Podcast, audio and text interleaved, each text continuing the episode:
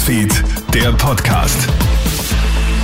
Schönen Abend aus der Krone Nachrichtenredaktion. Felix Jäger hier mit deinem News Update. Im Roten Meer haben die Houthi-Rebellen offenbar wieder ein Containerschiff angegriffen.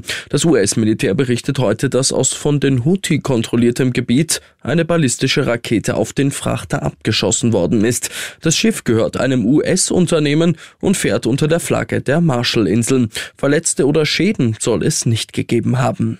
Wie intensiv sind die Beziehungen zwischen Russland und Nordkorea? Russlands Präsident Wladimir Putin will nach Kreml-Angaben demnächst Kim Jong-un in Nordkorea treffen.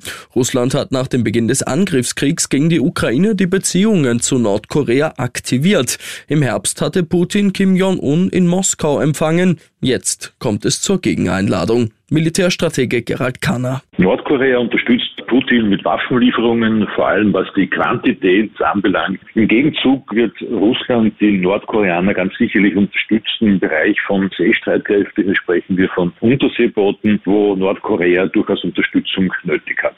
Heute Mittag hat in Berlin eine Großdemonstration der Bauern stattgefunden. Mehr als 1000 Polizeikräfte waren im Einsatz. Die Landwirte haben mit ihren tausenden Fahrzeugen den Verkehr in der Innenstadt quasi lahmgelegt. Protestiert wird gegen das von der Regierung beschlossene Aus für einige Subventionen in der Landwirtschaft. Vor allem das geplante Aus für die Vergünstigungen bei Agrardiesel macht die Bauern wütend.